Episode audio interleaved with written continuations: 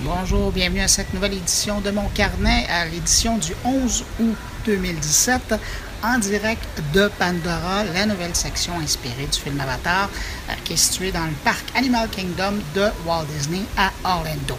Très heureux de vous retrouver encore cette semaine, cette fois dans un décor un peu inhabituel, mais euh, vous allez voir, euh, on s'y fait avec euh, le temps.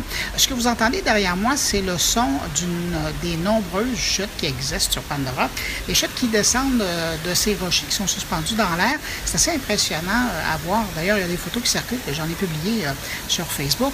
Ici, il n'y a pas vraiment d'endroit tranquille dans la section de Pandora, à moins d'aller dans la reconstitution de la base de la compagnie RDA qui faisait de, l'exploration minière sur Pandora, bien avant la période où je visite euh, le bout de planète euh, des navires que Disney a reproduit ici. Bon, évidemment, j'avais le choix où je m'assoyais à côté d'une chute, comme celle que vous entendez, ou je m'assoyais en pleine jungle, mais disons que là, je me sentais pas trop en sécurité. Donc, je suis ici, euh, invité par Disney pour découvrir la nouvelle attraction que Disney a inaugurée en juin dernier. Comme je vous le disais, c'est un monde basé sur le film de Jim Cameron Avatar, et disons que lui-même euh, en revient pas encore de voir devant ses yeux et de pouvoir marcher dans un monde qui n'existait pas vraiment avant qu'il le crée dans sa tête en 1995. On connaît bien évidemment la suite, ça a fait un film, puis aujourd'hui ça fait un parc, enfin une partie de parc. Alors, je reviendrai sur le sujet un peu plus tard dans mon carnet, mais pour le moment, euh, je vous fais part des grandes lignes euh, du menu de cette édition de mon carnet. Comme on est concept cette semaine, ben, mon collègue Jean-François Poulain rencontre Jean-François Larouche de Moment Factory pour parler euh, d'expérience utilisateur dans un contexte immersif dans le domaine du divertissement. Vous allez voir, c'est pas mal en lien avec mon expérience euh, à Disney. Je vous propose une entrevue avec Marie-Josée Lamotte, directrice générale chez Google Canada, avec qui je reviens sur euh, les offensives de Google au pays, notamment la chaîne YouTube qui fait la promotion du contenu canadien, et puis l'arrivée évidemment de Google Home au pays. Stéphane Ricoul, de son côté, réfléchit à voix haute sur la stratégie de Netflix. Et puis, j'aurai une suggestion de podcast à écouter à la toute fin de mon carnet.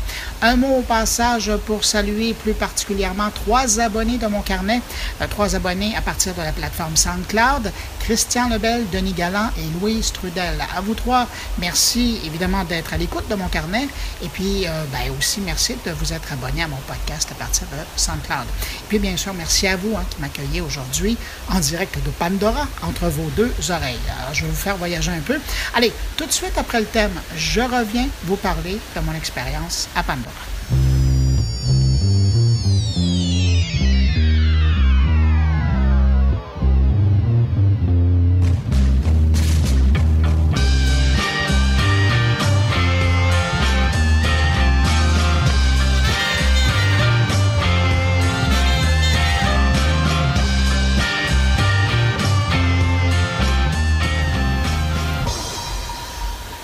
Alors, mon expérience à Pandora, vous entendez encore les chutes, là. Euh, par où commencer? Disons que j'ai passé quelques jours et quelques soirs à découvrir la nouvelle section de Pandora dans le parc Animal Kingdom de Disney. Officiellement, on appelle ça Pandora The World of Avatar. Évidemment, la première chose qui frappe euh, lorsqu'on arrive ici, c'est bien sûr la ressemblance avec le monde que James Cameron a inventé euh, pour son film Avatar. Mais il est important de savoir que quand on arrive sur Pandora aujourd'hui, c'est environ 100 ans après le film. Donc, les hommes et les navires ont eu le temps de s'apprivoiser, de se faire confiance, ce qui permet aujourd'hui aux terriens de pouvoir débarquer sur leur planète par le biais euh, d'une organisation qui voit à la préservation de la planète. Alors, évidemment, on peut se balader jour comme soir. Et d'ailleurs, c'est assez impressionnant de se balader le soir parce qu'on a droit à ce moment-là euh, au monde phosphorescent euh, des forêts pandoramiennes, vous me permettez l'expression. Et si vous visitez en plein jour, ben, heureusement, il y a le manège Navi River Journey euh, qui vous permet de vous balader dans une embarcation euh, qui flotte, euh, mais qui est quand même guidée là, dans la forêt comme si vous étiez en pleine nuit. C'est un peu l'équivalent du manège It's a Small World qu'on retrouvait à Magic Kingdom, ben, qu'on retrouve toujours, mais fait en 2017 et dans l'environnement de Avatar. C'est une belle petite balade qui vous imprègne de la culture des navis ces grands hommes bleus qu'on a vus donc à l'écran. Sinon, le manège à faire, et là, il faut s'y prendre presque un mois à l'avance pour réserver son temps de vol si vous utilisez une fast pass ou, sinon patienter quelques heures en fil, c'est le manège Flight of Passage ou le vol de passage qui reprend cette tradition initiatique chez les navires. Le manège permet à l'humain qui visite Pandora de se brancher au cerveau d'un navire et euh, de vivre l'expérience d'un vol sur le dos d'un banshee. Euh, euh, c'est un énorme oiseau, mi-oiseau, mi-dragon, et donc ça permet de voler dans les paysages de Pandora. Et c'est clairement dit, hein, si un humain osait s'approcher d'un banshee, ben, oubliez ça, l'idée de grimper dessus et de voler parce que le banshee vous mange tout simplement.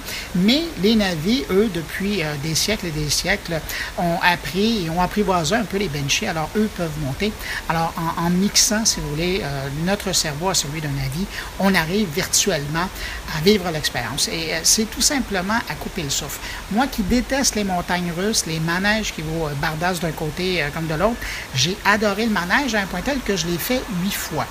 sans rentrer dans les détails techniques, parce que ça enlèverait un peu de la magie, je peux quand même vous dire qu'on a droit à une immersion complète de nos sens. D'abord par l'image hein, qui est projetée en 3D, mais également par le mouvement parce qu'on embarque sur un genre de moto ou de vélo qui vous permet de ressentir, par exemple, la respiration de l'oiseau euh, euh, par vos jambes. Si vous, vous, pressez vos jambes sur les parois de l'appareil, vous sentez euh, l'oiseau respirer plus rapidement ou plus lentement, dépendamment de l'action. Et, et, puis l'appareil sur lequel vous vous tenez, ben, ça bouge vraiment selon où on est dans le vol. Et puis, il y a le vent dans notre visage, et puis parce qu'on vole, hein. et puis à certains moments, ben, il y a de la bruine fine qui nous arrive dans le visage parce qu'on passe près d'une chute ou carrément sous une vague. Mais vraiment, là, tout y est. Et, c'est assez difficile de rester insensible devant cette expérience. Euh, ben, d'ailleurs, je lisais euh, des commentaires sur Facebook suite à la publication de certaines photos que j'ai faites cette semaine. Et j'ai bien vu que ceux qui l'ont tenté, ben, ils en sont restés marqués. Euh, il y a quoi d'ailleurs. Il faut dire qu'avec ce manège, Disney multiplie la superficie de l'expérience Pandora de quelques kilomètres. Hein, parce qu'une fois qu'on a fait ce tour sur le dos d'un Banshee, on a l'impression que Pandora, c'est pas mal plus grand que ce que Disney nous offre à marcher pendant notre visite. Et puis, l'expérience d'immersion que les gens de Disney nous offrent, ben, ça fait rêver. Euh, ça fait rêver à ce que sera le divertissement plus tard. Ce que Disney a réussi aujourd'hui, c'est comme comparer l'évolution du jeu vidéo. On, passe de l'expérience de jeu d'un titre développé pour une console Coleco à celui d'un titre pour PS4. Avec ce manège-là, Disney vient de passer en vitesse supérieure du divertissement avec l'ajout de l'immersion complète là, dans genre.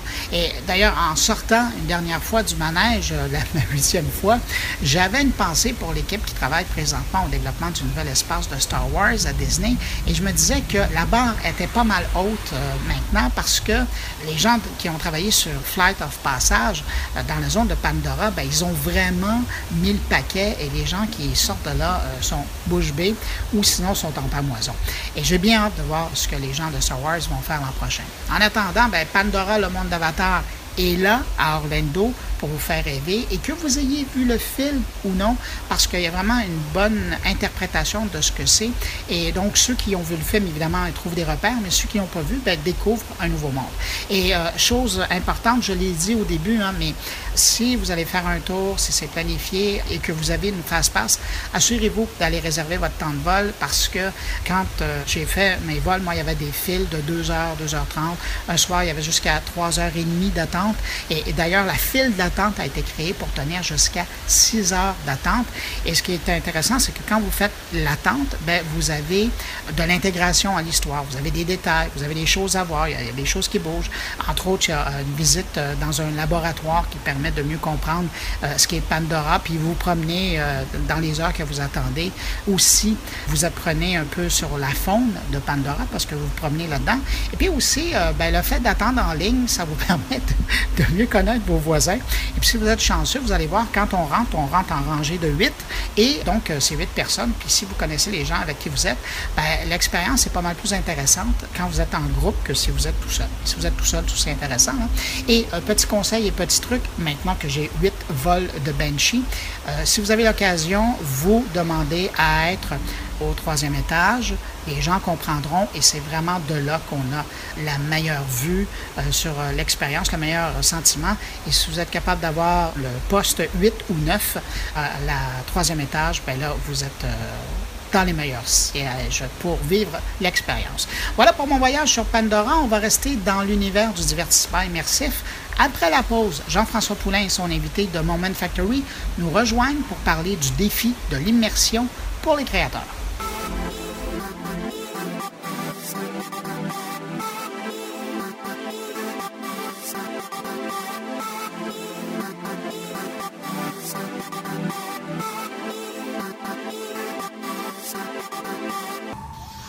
Alors, c'est pas parce que cette édition vous parvient de Pandora à Disney en Floride que ça va m'empêcher de parler encore cette semaine à mon ami Jean-François Poulain à Montréal. Alors, par la magie de Zoom, c'est l'application de vidéoconférence euh, en ligne. à un moment donné, il faudra bien que je vous en parle parce que je l'utilise assez souvent. Même Jean-François, je pense que son côté l'utilise. Euh, donc, on se retrouve encore cette semaine. Bonjour Jean-François.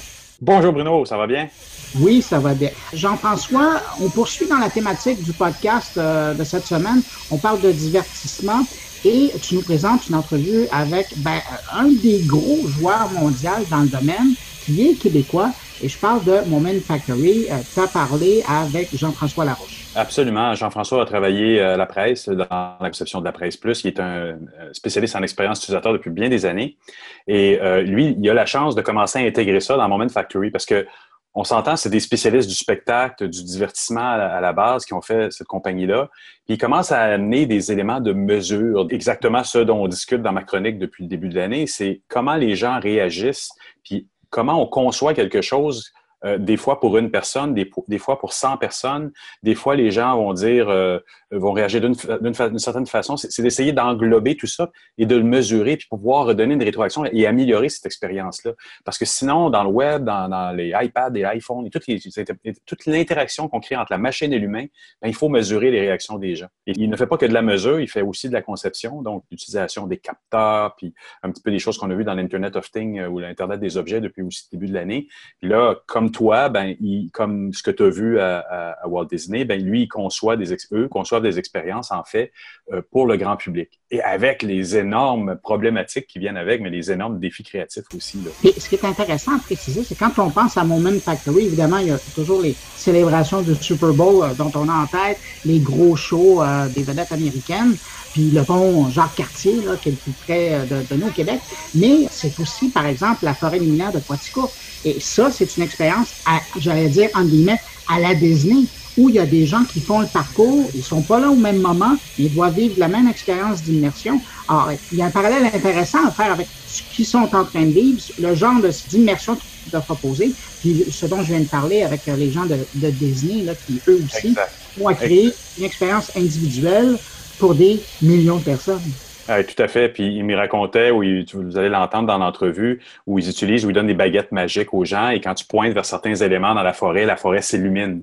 Ben, c'est évidemment, ça pose des grands défis parce que tu peux imaginer qu'une personne est avec sa baguette magique, là où peut-être après elle est suivie par un groupe de 20 personnes. Si tout le monde se met à pointer, qu'est-ce que tu fais? Tu peux le faire de façon non imaginative faire la même réaction, boum, boum, boum, ou donner une grande ampleur à, à l'événement. Puis multiplier l'effet pour dire que les groupes ont plus d'effet dans, ça, mais il faut le mesurer, il faut être capable de dire, avoir des détecteurs, dire il y a 20 personnes, il n'y en a pas juste une, on peut faire maintenant réagir, puis il, commence aussi à, utiliser l'intelligence artificielle là-dedans, l'apprentissage de la machine qui va se dire, ben, les gens vont plus vite, vont plus lentement dans le parcours, si on fait ci, si on fait ça, puis comment réagir autrement. Donc, c'est là où on voit l'application de ce que les gens commencent à appeler l'intelligence artificielle. Ben, c'est ça, c'est de l'apprentissage par rapport aux réactions que les gens ont. Plus il va avoir des réactions, plus la machine va apprendre puis donner des réactions différentes. C'est fascinant de voir où on est rendu dans le domaine justement de l'apprentissage par rapport à l'expérience du visiteur en temps réel qui permet d'améliorer ou modifier l'immersion qu'on propose aux gens. Et, nous, en tant que personnes qui sommes là-dedans depuis plus de 20 ans, on peut aussi apprécier le fait qu'on est parti de très loin là-dedans, où, comme lui aussi a commencé à faire du HTML, maintenant il en est à réagir ou à faire agir des gens en rapport avec la machine, mais dans le physique, et non pas dans le virtuel face à un écran. On a fait énormément de chemin. Les capteurs, maintenant, ça ne coûte plus rien. Tu peux en mettre un petit peu partout, des petits détecteurs de chaleur, des petits détecteurs de motion, il y en a tout plein. Et là, ça change complètement la donne pour eux comme pour nous. Et, même eux, je veux dire, ils, inventent pas le côté mécanique. Ils vont utiliser des Kinect, ils vont utiliser des petits capteurs, comme je viens de, de, décrire. Donc, c'est à la base, technologiquement, simple. Mais l'application et l'imagination qui est mis dedans, là, on change on change de répertoire et c'est là où ça fait la différence. C'est pour, ça que je pense que Moment Factory tire bien son épingle du jeu. Ils utilisent des choses existantes puis ils font des expériences vraiment imaginative et, créative avec ça. Jean-François, merci beaucoup. merci, on se retrouve la semaine prochaine. Moi, j'ai un background, c'est drôle de dire ça, plus traditionnel, UX plus traditionnel, parce traditionnel pour moi parce que ici chez Moment, l'interface a explosé dans le monde réel. Euh, c'est les, murs, les, planchers qui deviennent les, interfaces.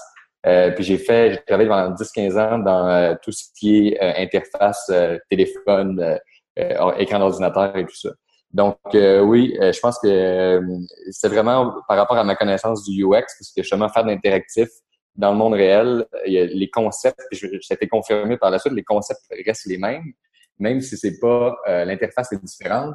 Il y a les mêmes considérations, les mêmes considérations par rapport à ce que l'usager, ce que l'humain fait. Puis c'est facile d'oublier l'expérience usager dans, dans, un projet. Puis c'est de quoi je parle là, quand on euh, quand, on travaille sur un projet, l'argent, le, temps, euh, tout, tout, ça fait que souvent on défocus de l'usager. Donc, je pense que mon expérience en, UX, euh, j'ai réussi à contribuer quand même à, faire évoluer, je pense, j'espère, humblement, mon moment à ce niveau-là. Non, mais donc, toi, tu es, en train d'expérimenter littéralement ce que beaucoup de UX vont expérimenter dans les prochaines années avec toute l'arrivée de, des capteurs, qui les prix diminuent, tout ce qui est l'environnement physique autour de nous toi, chez Moment Factory, tu es carrément en train de travailler avec ces paramètres-là. Oui, vraiment. Euh, les senseurs, euh, quand je suis arrivé ici, j'avoue que j'ai eu une petite courbe d'apprentissage parce que je, connaissais bien la techno, l'HTML5, euh, toutes ces affaires-là, mais là, d'arriver avec les senseurs, les lasers, la Kinect, je le connaissais, mais on l'utilise beaucoup, mais elle commence à dater déjà, ce sensor-là. Mais il y a plein de sortes de capteurs, des caméras thermales. puis qu'est-ce qu'on aime beaucoup faire chez Moment, c'est justement prendre des, des, des caméras et des senseurs qui sont qui sont utilisés dans l'industrie pour d'autres choses. Puis nous, on hijack un peu le signal, puis on, on, utilise ça pour essayer de tracker de la meilleure façon les, les gens dans l'espace. En essayant de tracker les gens de façon euh, plus originale, comme des fois on réussit à, faire des surprises, à créer des tours de magie. C'est un peu ça qu'on veut faire. Donc, tu utilises le tracking, donc tout ce qui est input de l'humain vers la machine, puis après ça, quoi, tu, tu redonnes avec des machines encore une fois, mais de la machine vers l'humain à ce moment-là. Ben, il y a un des, un des senseurs qui est vraiment cool qu'on utilise depuis environ deux ans. On a fait un jeu dernièrement avec ça. On a revu, revisité le jeu de Pong, euh, version euh, We Do It in Public de Moment. Puis euh, c'est un, un, petit senseur qui est utilisé pour les voitures qui se conduisent tout seuls chez Google, le, le, le, fameux LIDAR qui est sur le toit des voitures qui permet de scanner l'environnement.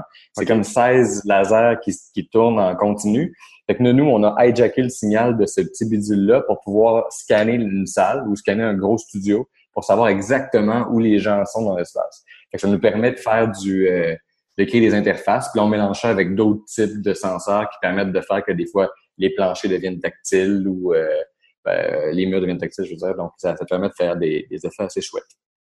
Puis là, en ce moment, vous, vous le faites beaucoup dans des environnements plus contrôlés, comme des salles de spectacle. Mais vous avez fait, euh, il y a le pont Jacques-Cartier qui est pas anodin, là. Mais vous faites beaucoup dans des endroits qui sont comme publics, mais contrôlés. Est-ce que vous êtes aussi, ou je ne vais pas te faire parler sur des projets de moment, là, mais est-ce que tu vois ça aussi dans des, dans des endroits un peu plus public. Oui, comme nous, présentement, chez toi, j'ai mis euh, sept caméras. Fait que là, je, je te scanne en temps réel chez toi présentement. non, mais en fait, chez Moment, c'est divisé. On a divisé maintenant pour, parce qu'on on touche à plusieurs choses. Donc, on a divisé les euh, en spectacle et en destination. Donc, tout ce qui est spectacle, tout ce qui est show et tout ça. Exemple pour Muse, euh, c'est un peu un UX qui est différent parce que quand on fait des trucs pour un show, exemple pour Muse, on a fait, on a mis des senseurs sur la, la scène qui permettaient de tracker le bassiste, le chanteur pour faire des effets en temps réel pendant le show. Ben ça, ça, touche, dans le fond, le UX doit être approprié pour euh, l'expérience usagée, c'est vraiment pour le chanteur que lui, il veut, il veut pouvoir se déplacer et pas être pris dans une zone en particulier. Puis quand on fait des destinations, ben là, c'est plus un, aéroport, euh, les Lumina, les parcours Lumina qu'on est en train de déployer au Québec et ailleurs dans, sur la planète. On est en train de développer justement comment on peut, euh, justement, dans des projets plus permanents, qu'on appelle les destinations, euh, comprendre un peu mieux où sont les gens, puis tranquillement aussi avoir des données par rapport à ça, parce que c'est là-dessus que je focus beaucoup avec l'équipe, de faire des tests usagers puis d'avoir des données pour voir les clients demandent ça de plus en plus. Tu sais, les, clients le demandent pour le sur une page web, ils le demandent sur une application téléphone. Ben dans la vraie vie, euh, ils veulent avoir des données aussi. Encore plus. C'est ce qui manque à tout le monde en ce moment. On, sait ce qui se passe dans le virtuel, mais on ne sait pas ce qui se passe dans la réalité. Vous, vous êtes vraiment à bleeding edge de la technologie ou de l'application, même si vos capteurs sont simples. Vous êtes là où ça se passe, c'est-à-dire dans la rue, dans, je suis pas sûr de. Non, les, les c'est des, euh, des, parcours nocturnes qu'on on a créé le premier il y a 4-5 ans à Quaticook. C'est une série de parcours nocturnes. Il y en a un en Gaspésie, à Chandler. Il y en a un à Saint-Félicien. Euh, euh, puis il y en a un, à Kingston l'été passé. On est en train de on vient d'ouvrir celui-là à Tremblant. C'est des parcours nocturnes dans la forêt où il y a, on entre dans un monde magique et là il y a des, des, un parcours et là il y a de l'interactivité. De plus en plus on essaie d'intégrer l'interactivité, mais c'est un beau challenge technologique aussi d'amener dans la forêt des senseurs qui sont résistants à l'eau, à la neige et tout ça. Donc, on a des gros défis euh, techniques aussi, mais on y arrive, on y arrive. On a fait des trucs intéressants l'hiver dernier à, à, Kingston, en Ontario, justement, où c'est un parcours magique. Euh, l'histoire, c'est un peu où la neige est créée et tout ça. Donc, les gens devaient, il y avait des petits mini-jeux interactifs avec des projections dans le fort de, euh, là-bas. Donc, euh, ouais, c'est des beaux défis. Euh, pas juste, en, quand tu, travailles en, web ou en mobile, tu as une idée, tu l'as, le design est déjà complexe. Quand tu arrives dans la vraie vie, avec des contraintes scénographiques, des contraintes de, budget et tout ça, de, d'achat d'équipement, ça complexifie les choses. Ça, ça une autre couche de complexité, je trouve. Mais c'est le fun, c'est des beaux challenges.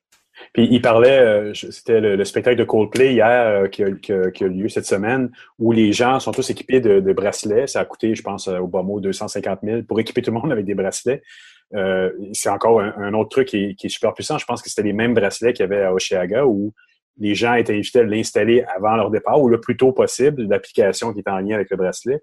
Et du coup, ça permettait de capter d'où les gens venaient dans l'expérience jusqu'à Oshiaga fait que tu avais une espèce de nébuleuse de tous les utilisateurs qui arrivaient vers Oshiaga et Oshiaga après qui continuait à interagir. C'était-tu Moment Factory qui a fait ça aussi? Ça se pourrait? Non, non, c'est pas, non, pas Moment, mais les objets connectés nous intéressent beaucoup parce qu'on en parle de plus en plus. Les objets connectés, nos, nos frigos qui vont être connectés bientôt euh, et qui le sont déjà.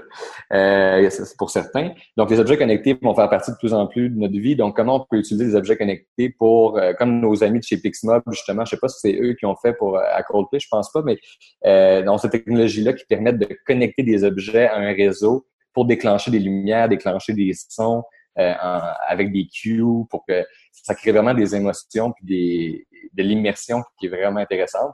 Donc, nous, on est en train de développer aussi à l'interne comment on peut pousser ces objets connectés-là. Ben justement, le, parcours Lumina qui est à Chandler, euh, on utilise des bâtons, on a créé des bâtons magiques où les gens, quand, quand ils se promènent dans la forêt, les bâtons réagissent ah. en temps réel euh, aux zones. Donc, on est en train de développer ces technologies-là qui deviennent de plus en plus abordables, d'avoir des petits euh, des petits beacons puis des petits euh, processeurs qui sont cachés dans des dans des, des objets en fait.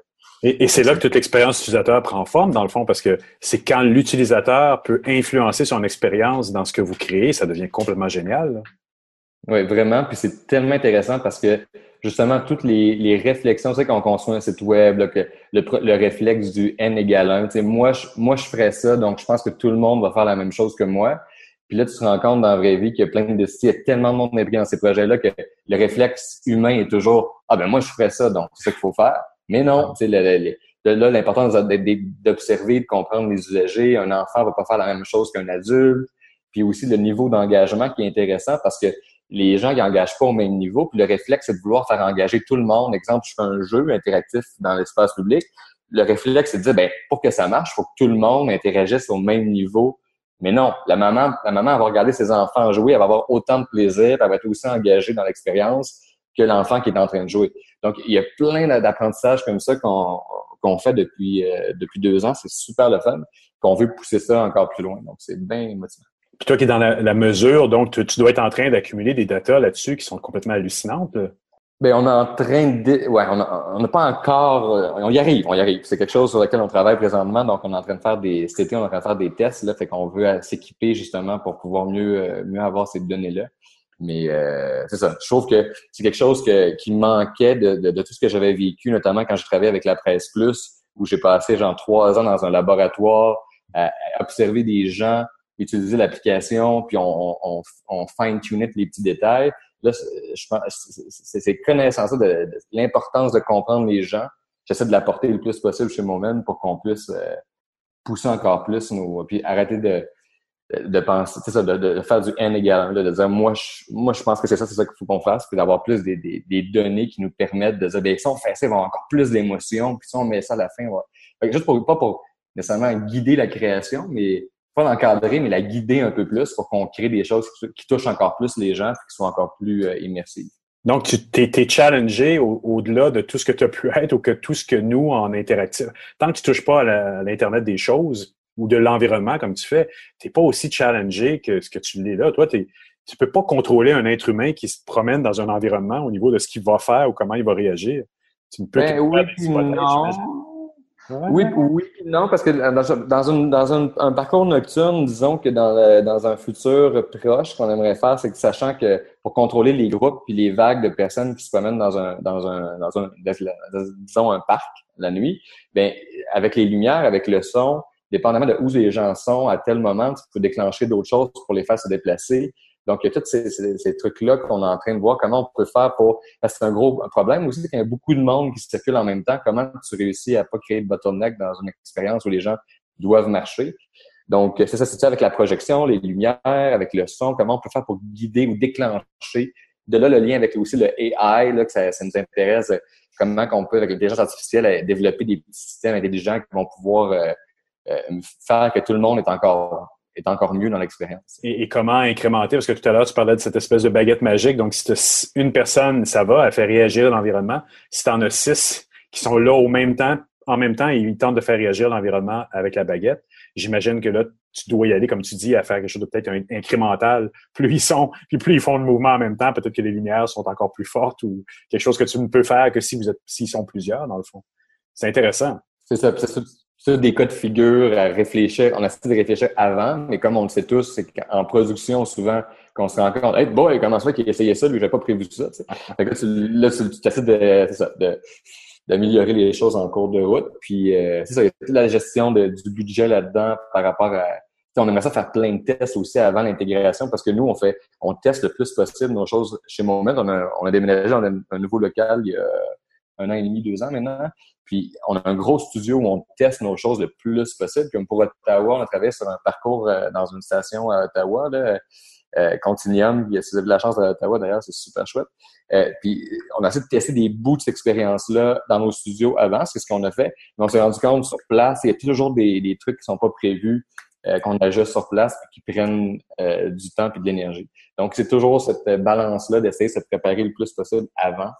Mais ça aussi, c'est un beau défi. Tu sais, c'est pas les mêmes tests et ça, implique plus d'être dans le monde physique que dans, dans un lien web. Est-ce que vous le mesurez aussi? Est-ce que le côté qualitatif est, est mesuré dans les expériences? Ben, justement, c'est drôle qu'on parle de ça parce que justement, à la fin du mois d'août, il y a deux fins de semaine où justement, à Tremblant, on va faire des tests là-bas avec un, on va faire un questionnaire, euh, puis on, travaille avec le HEC là-dessus. Le HEC nous, nous aide avec ce projet-là, c'est vraiment chouette.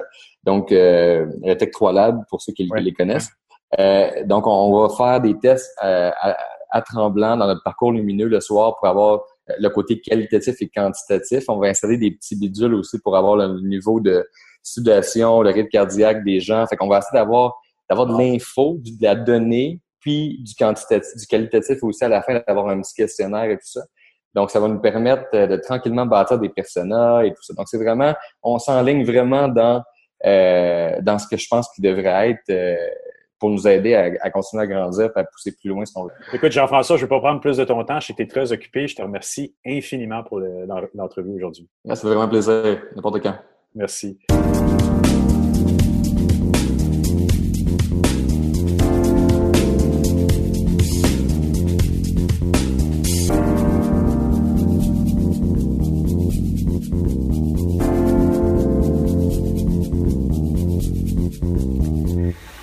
Merci Jean-François pour cette entrevue. Si vous trouvez euh, que le son a changé un peu derrière moi, vous avez une bonne oreille et vous avez raison.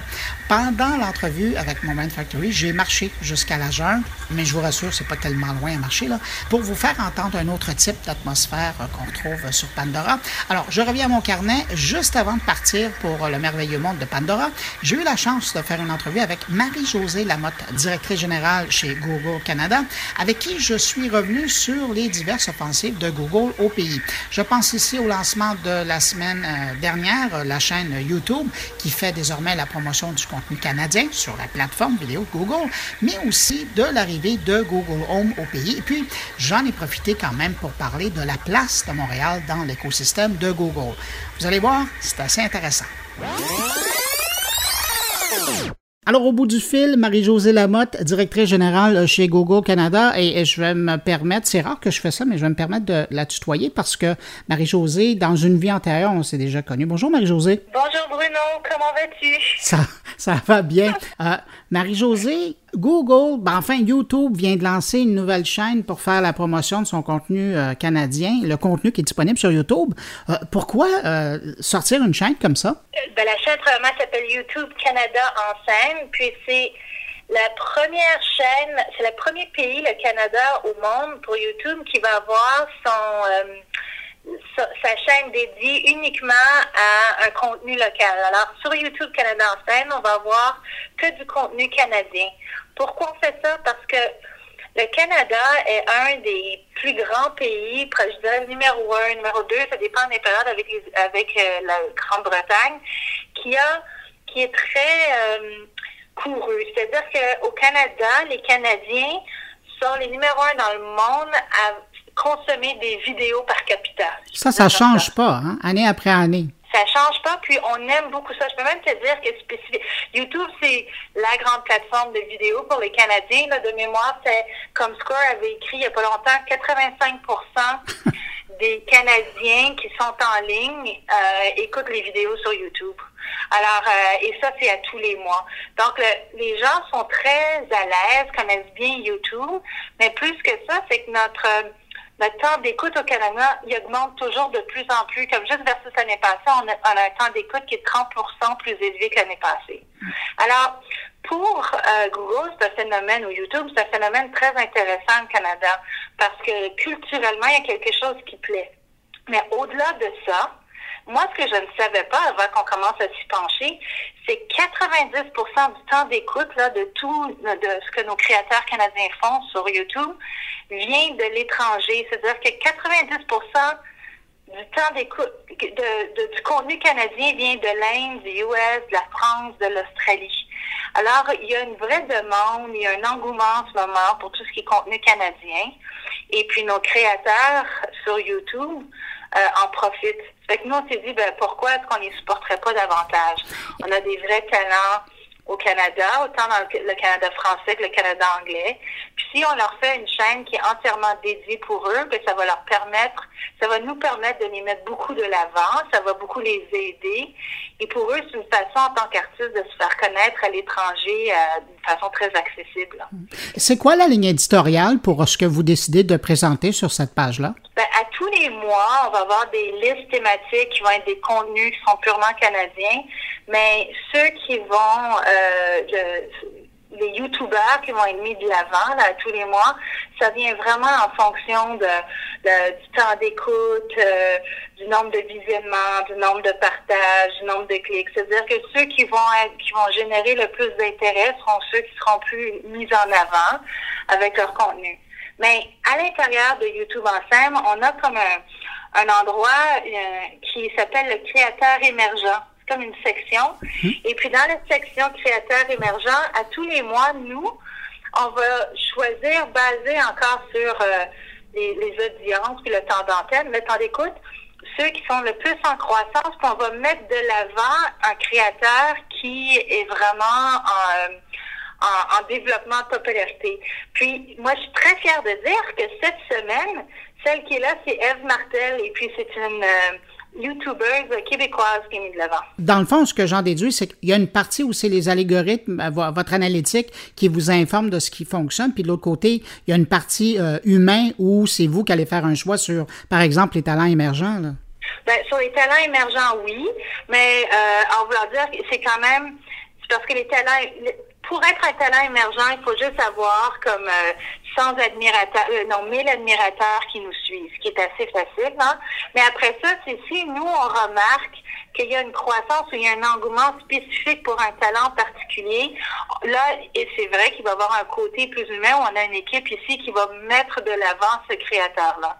On en a eu deux là, jusqu'à maintenant, et puis celui de cette semaine, c'est Eve Martel, c'est donc du Québec. Quand on parle de contenu canadien, est-ce que, par exemple, un Canadien qui vit aux États-Unis, mais qui est canadien, qui parle à l'occasion de trucs canadiens ou qui donne un, point de vue canadien, ou qui serait en Inde ou qui serait en Europe, est-ce que ça pourrait être présenté là-dedans, ou on parle vraiment de contenus qui sont faits au Canada et qui, euh, qui sont canadiens de cette façon-là? Il faut vraiment que le réseau il soit inscrit comme canadien ou encore que le téléchargement le régulièrement des vidéos se fasse euh, localiser au Canada.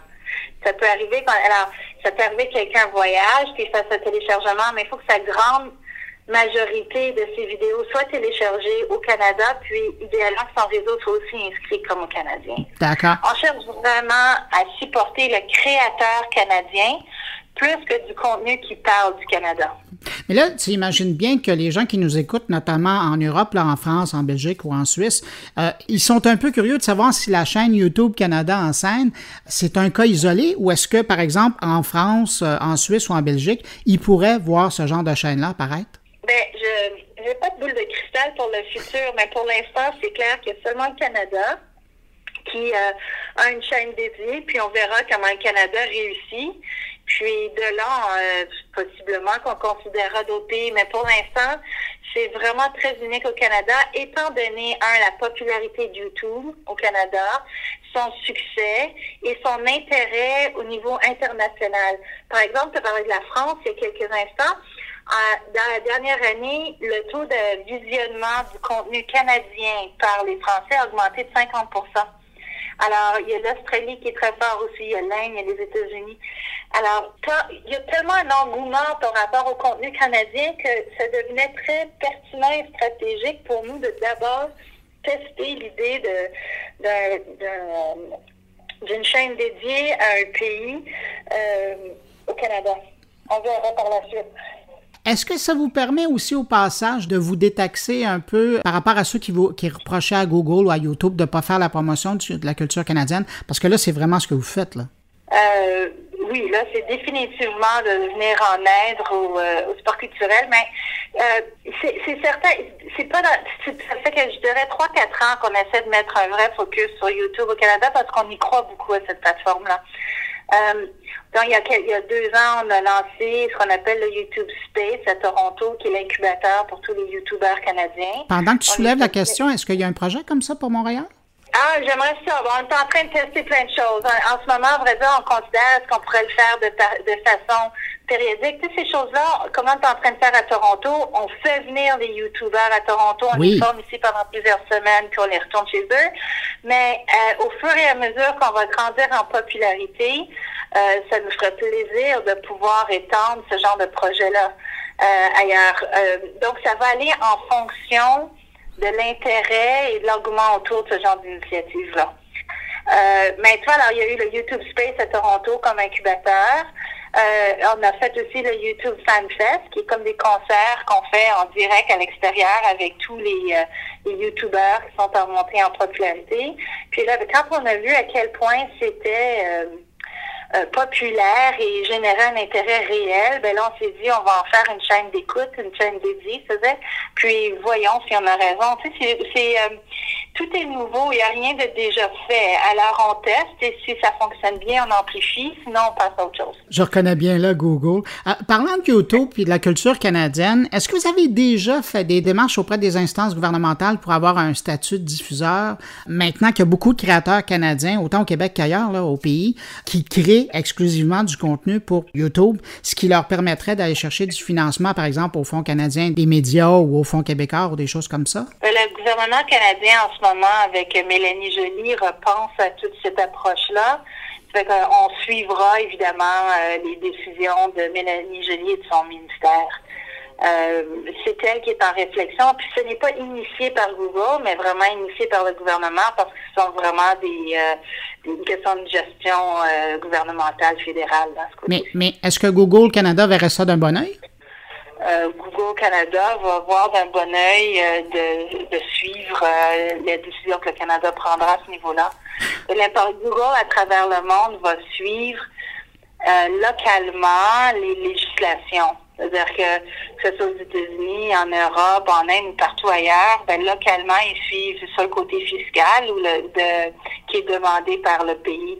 Comme il n'y a pas deux pays qui ont la même règle, la seule façon de faire pour Google, c'est de s'adapter aux demandes locales du gouvernement. Euh, Marie-Josée, difficile de t'avoir au bout de la ligne et de ne pas te parler de Google Home, hein, parce que c'est quand même euh, une grosse nouvelle, ça, pour les gens qui, suivent la techno, qui sont au pays. Sur le territoire canadien, vous avez battu euh, carrément Amazon et son système d'intelligence artificielle. Vous êtes les premiers à offrir un système d'accès à l'intelligence artificielle en français et en anglais. Je suis curieux de savoir comment, toi, tu expliques cette avancée sur la concurrence au Canada les Canadiens sont très, euh, en tant qu'utilisateurs, sont très à l'avant-garde de, la technologie. Ils aiment beaucoup, de façon générale, essayer la nouvelle technologie. Ils, euh, ils sont très réceptifs. Et euh, nous, on, on a l'avantage d'être un pays bilingue. On a un avantage d'avoir un bureau bien développé et puis d'avoir une une audience, une population qui a envie de, de tester la technologie. Donc, euh, c'est pour ça qu'on le, on le fait ici, pour ça qu'on teste en français et en anglais euh, localement au Canada, puis qu'on va voir après ça comment l'amplifier dans d'autres pays. Et puis, je crois que c'est ça. Je crois que c'est une relation. Les Canadiens, on fait beaucoup de tests au Canada.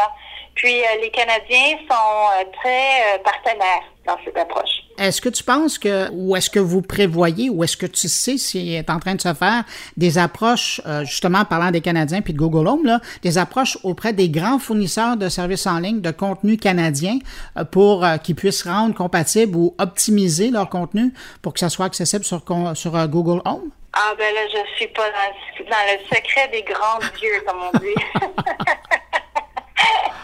je peux pas te répondre à cela. On n'en parle pas assez souvent, j'ai l'impression, mais euh, Google a investi à Montréal. Google a reconnu le caractère spécifique ou l'expertise qui, est disponible euh, au, Québec. Euh, elle est où la place de Montréal dans l'écosystème de Google? Ah, elle est très stratégique et de plus en plus stratégique. Je suis vraiment très fière pour le Québec.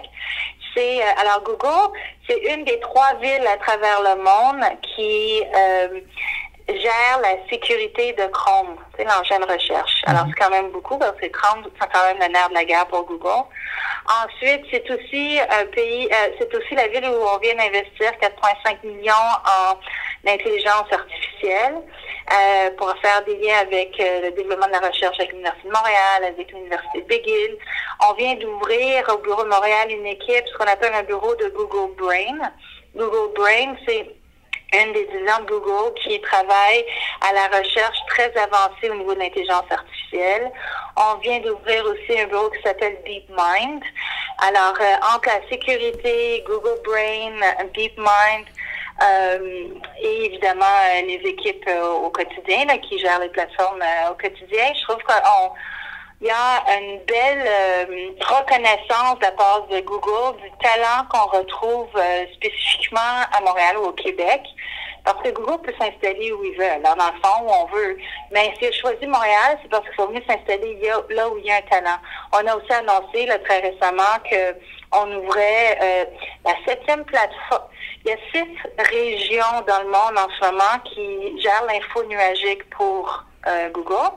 Et puis, la septième région infonuagique qui va aider à gérer le monde va bien s'installer à Montréal aussi.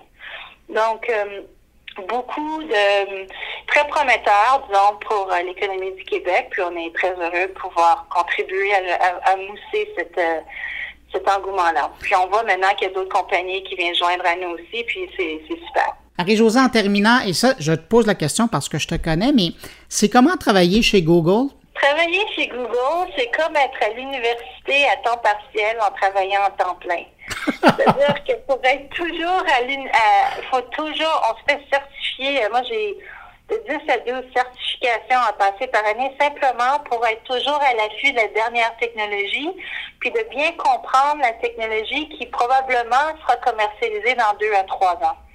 Alors, moi, ce que je trouve le plus stimulant, c'est ce défi intellectuel-là de toujours se tenir très à jour et en amont de ce qui sera commercialisé pour pouvoir, une fois que ça sera commercialisé, euh, en parler de façon accessible avec la population. Marie-Josée Lamotte, directrice générale chez Google Canada, merci énormément euh, pour ton temps, puis je te souhaite une bonne suite de tes activités chez Google. Un grand plaisir. Merci beaucoup, Bruno. À bientôt. Au revoir.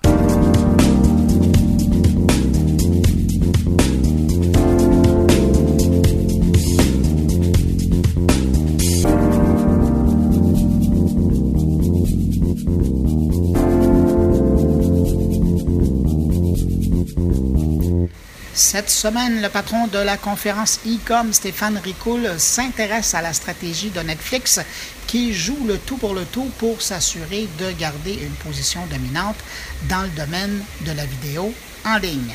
On l'écoute.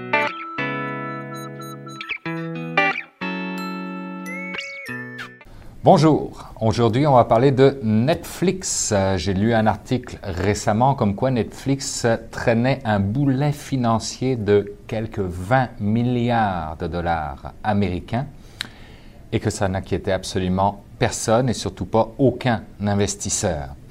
Alors la raison pour laquelle ça n'inquiète personne, c'est que ce 20 milliards et toute la liquidité que Netflix utilise, c'est pour gagner des abonnés sont rendus aujourd'hui à 104 millions d'abonnés. Ils ne font que croître, ce qui est une très bonne chose. Ce qu'ils nous expliquent en substance, c'est que pour générer des nouveaux abonnés, il faut générer du contenu, parce que c'est ça qui les attire. Et pour générer du contenu, il faut avoir une masse d'argent impressionnante. Donc, ils tirent au maximum sur leur flux de revenus. En gros, ce qu'ils sont en train de nous dire, c'est qu'ils ne sont pas prêts d'être rentables. Mais ça n'inquiète absolument personne. Parce que c'est le seul moyen pour eux de lutter contre les Amazon, les Hulu et tout le monde du divertissement de façon générale. Alors je me pose la question et je vous la pose. Aujourd'hui, quand on va lutter contre des joueurs établis, ça nécessite des investissements colossaux. Puis on ne parle pas de millions ou dizaines de millions de dollars, mais quasiment de milliards de dollars. Est-ce que dans ce contexte-là, le Québec, le Canada, peut sortir gagnant Si oui, dans quel créneau, dans quelle niche? Je vous pose la question, j'aimerais beaucoup vous lire. Merci beaucoup.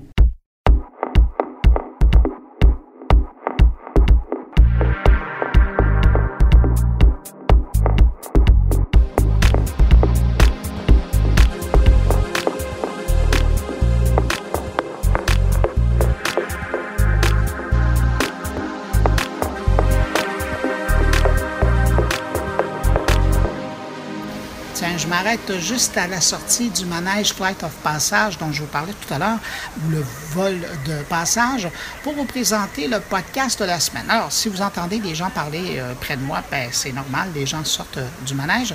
Cette semaine, question de demeurer dans la thématique de Disney, je vous propose l'écoute du podcast Destination WD World ou Destination WDW. C'est pas de la lutte, mais ça parle bel et bien de Disney. Destination WDW. Une présentation de WDWorld.com, les conseillers voyage numéro 1 pour les destinations magiques. Et voici votre animateur, Jean-Philippe Paré. C'est un podcast indépendant québécois qui n'a rien à voir avec Disney, mais qui est fait par euh, des gens euh, de l'industrie du voyage euh, qui sont spécialistes des diverses destinations de Disney à travers le monde. Tiens, je vous fais entendre un extrait du plus récent podcast. Hey, aujourd'hui, Charles, on va poursuivre notre série de foires aux questions, donc des questions d'ordre général sur un sujet bien précis, des questions que probablement plusieurs gens se posent, surtout pour les gens qui vont pour une première fois. Quoique pour les gens qui sont déjà allés, tout ça, ça va être quand même un, un beau rappel. En fait, aujourd'hui, on va parler de notre, notre arrivée à l'hôtel, notre première journée du côté du Walt Disney World Resort. Ce qui est super agréable. Oui, toujours agréable, effectivement. C'est la dernière. Ah, J'aime bien les euh, écouter, euh, ces gens-là, quand j'ai une chance, parce que la balado est faite par des professionnels du voyage et surtout des enthousiastes de Disney qui proposent plein d'informations et de bons conseils pour les gens qui vont aller passer du temps à Disney. D'ailleurs, en juin dernier, une édition était consacrée au monde de Pandora qui ouvrait. Euh, Je vous rappelle le nom du podcast, Destination WDW ou Destination WD World.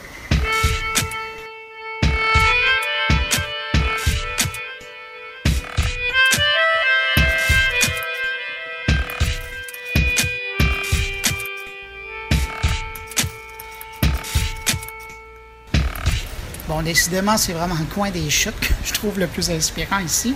Et c'est d'ici que je dois vous dire que c'est déjà tout pour cette édition spéciale de mon carnet en provenance de Pandora. Jamais j'aurais cru venir faire un podcast à partir de Pandora, mais voilà, c'est fait. Je peux cocher ça dans ma bucket list. J'espère que vous avez apprécié l'exotisme. Merci à Disney pour l'invitation. La semaine prochaine, on revient avec une édition régulière. On aura notamment une entrevue avec le président de Wikipédia. Entre-temps, je fais appel à vous, à votre aide. N'hésitez pas à passer le mot autour de vous si vous pensez que mon carnet peut intéresser vos connaissances. Et là, je parle de connaissances réelles ou virtuelles. Donc, n'hésitez pas à en parler de vive voix vos amis, mais aussi, n'hésitez pas à parler de mon carnet sur Facebook, Twitter ou ailleurs sur euh, d'autres réseaux sociaux. Sinon, ben, si vous désirez me laisser un mot, vous pouvez le faire en passant par la page Facebook de mon carnet, par le biais de mon compte Twitter, sur ma page SoundCloud ou encore dans la version blog de moncarnet.com. Merci d'avoir été là. Je vous rappelle que vous pouvez trouver mon carnet chaque semaine sur iTunes, Google Play, Balado Québec, Réseau, Pod Québec et évidemment à la maison sur SoundCloud. Excellente semaine. Je vous retrouve vendredi prochain pour une nouvelle édition de mon carnet. Au revoir.